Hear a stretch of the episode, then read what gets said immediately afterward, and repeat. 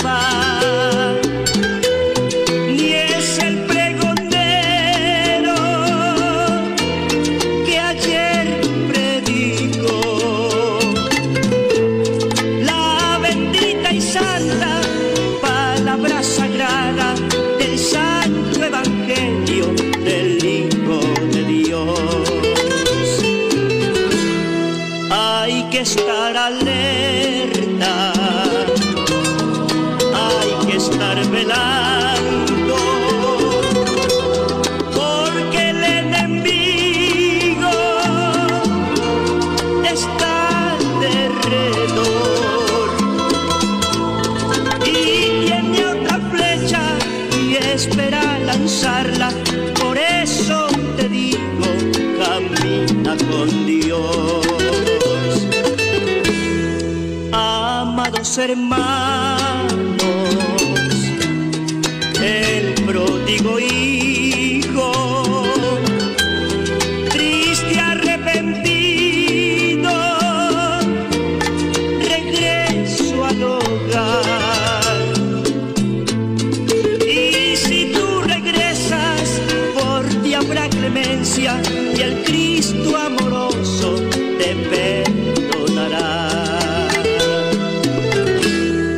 Señor, ¿por qué causa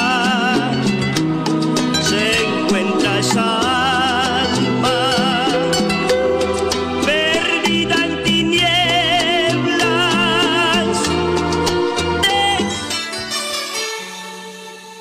Ha llegado el momento de escuchar la palabra de Dios. Un potente mensaje extraído de las Sagradas Escrituras.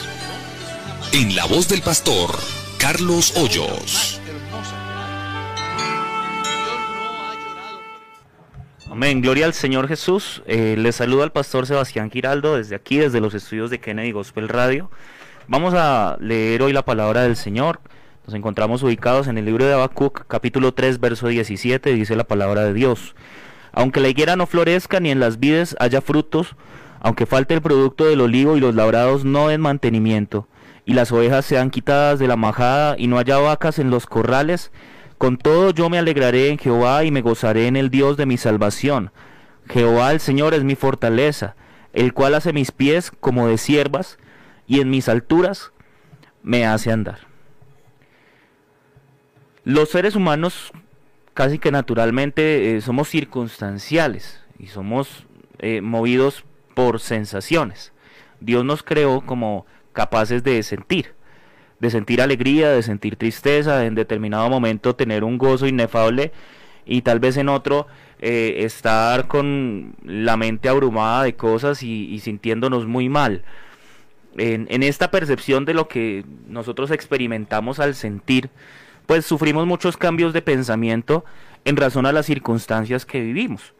Claro, porque cuando estás feliz, eh, tú estás dispuesto a asumir los riesgos que sea por encima de las circunstancias que pudiesen llegar a pasar. Pero no es lo mismo cuando estás triste.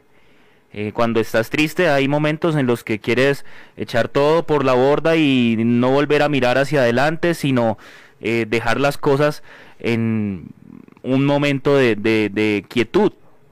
Puede ser la circunstancia por la que esté pasando alguna de las personas en este día pero yo quisiera que nos trasladásemos a pensar eh, acerca de aquellos hombres que nos va a mencionar la palabra, como lo son los que aparecen en el capítulo 11 de la carta a los hebreos, hombres cuyas circunstancias en ciertos momentos de la vida se tornaron adversas como a todos los demás, como a todos nosotros nos sucede, pero que va a decir la palabra que ellos se mantuvieron como viendo al invisible y gracias a ese testimonio, gracias a esa fuerza, gracias a esa valentía de mantenerse en pie, fue que alcanzaron promesas tales como el poder llegar a ser justificados por la fe.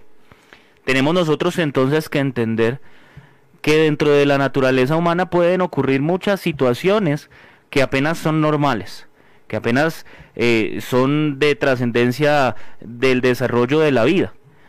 Porque ¿Qué pasaría si en la vida solo nos ocurrieran, eh, entre comillas, cosas buenas? ¿Se ha puesto usted a pensar que la vida sin todos los altibajos no tendría sentido? Si simplemente viviéramos completamente felices y nuestro cerebro se llenara de endorfinas todo el tiempo, yo creo que el, momento de, de mm, reconocer no sería tan vívido. Me explico. Tú nunca podrías gozar tanto de la alegría si no supieras en qué consiste la tristeza. Nunca podrías disfrutar tanto de la compañía de tus seres queridos si en determinado momento de la vida no notaras su ausencia. Nunca podrías disfrutar del gozo de la salvación sin antes haber sabido que no lo tenías, que no éramos participantes de él y es más, inmerecedores de aquel. Pero Dios en su infinita misericordia y en su gracia para con el ser humano nos ha dotado de herramientas y nos ha dado capacidades y nos ha dado también una palabra preciosa a través de las cuales promesas nosotros pudiésemos llegar a ser participantes de esa naturaleza divina para huir de la corrupción que hay en el mundo a causa de la concupiscencia del hombre. Pero más allá de esto, nos encontramos con que aún los hombres de Dios y aún los cristianos hoy eh, las circunstancias parece que les abruman y muchos de ellos han tenido que em, enfrentarse a situaciones muy adversas. Tal es el caso que usted va a recordar en la palabra como el de Job. Job, un hombre al cual Dios llama que es justo y recto delante de sí. Pero en el desarrollo del libro usted va a encontrar que Job tiene que sufrir una cantidad de situaciones adversas. Y usted se preguntará eh, eh, si la ocasión de, de, Job para sufrir estas cosas es en razón tal vez a un mal comportamiento, como le decían sus compañeros, o a un pecado oculto, o a alguna situación. Y resulta que no. La percepción de lo que le pasaba a Job era apenas natural dentro del desarrollo de la vida del ser humano. Claro, provocada por una situación que el enemigo causó, sin embargo que va a tener un resultado glorioso para Job. y es que al final de su libro usted se va a encontrar que a partir de todo lo que ha sucedido, Job tiene una comprensión mucho más clara del Dios que tiene.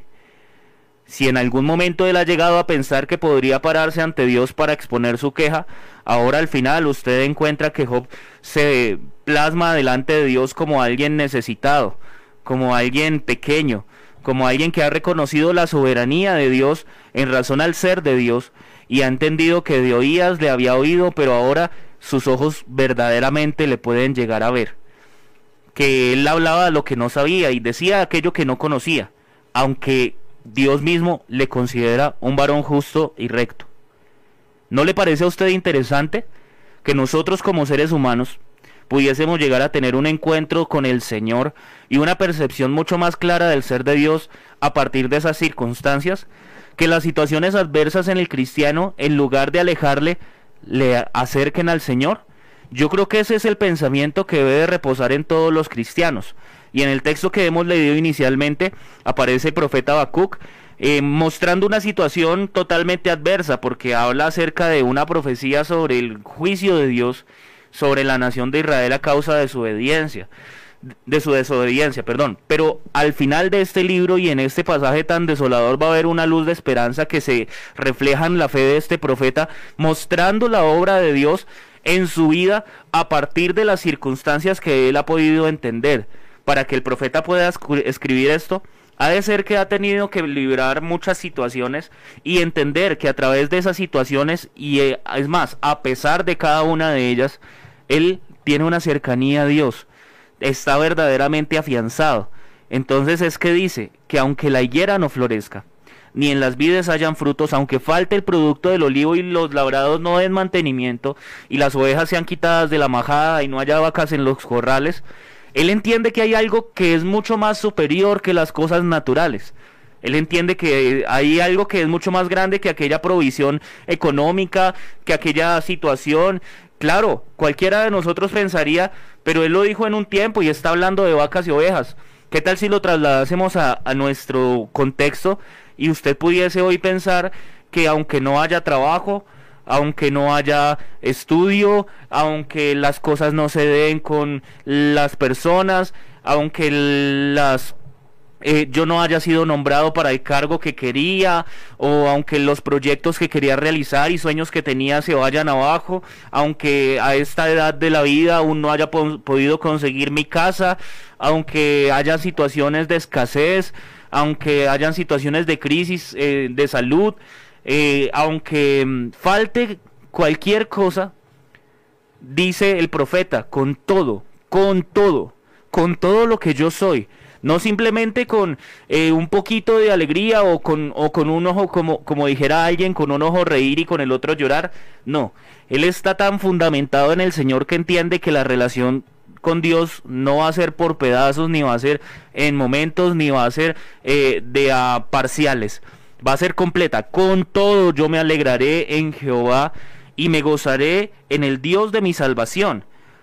Porque más allá de aquellas vivencias que nosotros podamos llegar a tener circunstanciales, el Señor nos va a entregar a nosotros algo mucho más grande, una salvación.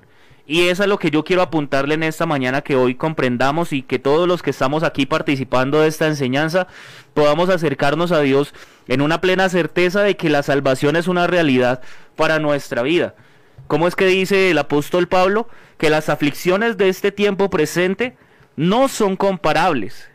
Óigase bien, hermano, no son comparables con la gloria venidera que en usted, que en mí, ha de manifestarse.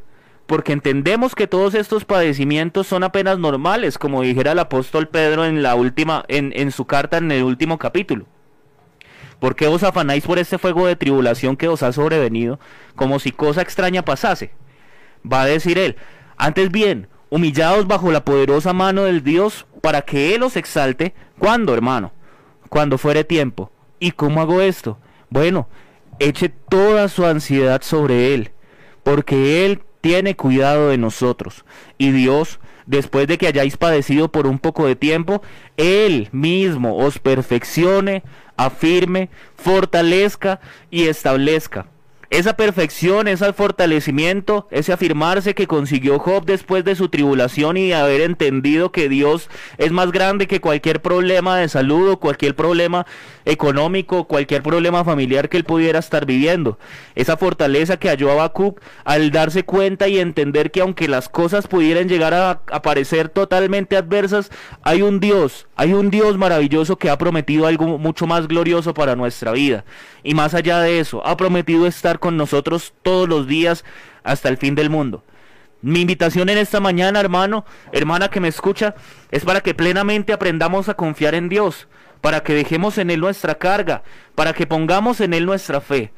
A veces el hecho de tener un bienestar social, económico, familiar, una buena salud, qué sé yo, nos hacen como que, no sé, conformarnos un poco de saber que estamos bien y pensar que el, sí, la bendición de Dios y las cosas que hemos recibido eh, bastan y son suficientes.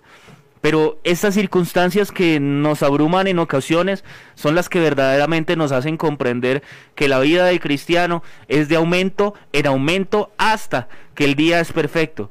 Porque es necesario que a través de muchas tribulaciones, hermanos, podamos entrar en el reino de los cielos. Hoy el llamado es para que en medio de cualquier cosa que usted esté viviendo, hermano, no sé qué situación pueda estar usted pasando, pero sé que Dios está allí con usted y algo quiere enseñarle y algo quiere mostrarle y permita usted que Dios obre en su vida y en su corazón y en su familia y que haga aquella obra que Él tiene para usted. La salida viene de parte de Dios, la solución viene de parte de Dios. Aquel eh, problema Dios ya lo ha resuelto. Aquella sanidad que usted necesita, Dios ya la ha efectuado.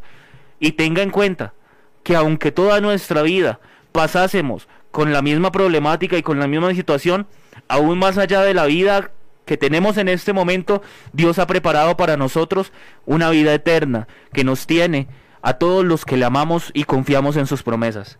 Así que arrójese en las manos de Dios, confíe plenamente en Él, entréguese a la voluntad de Dios y sepa pues que Dios tiene cuidado de nosotros. En el nombre del Señor Jesús quisiera orar por alguna persona que en esta mañana esté pasando una situación, que pueda esta persona al final pensar como termina el profeta Habacuc en su discurso. Con todo, con todo esto que me sucede y con todo lo que yo soy, me alegraré en Jehová y me gozaré en el Dios de mi salvación. Jehová el Señor es mi fortaleza. Él hace mis pies como de siervas y en mis alturas me hace andar.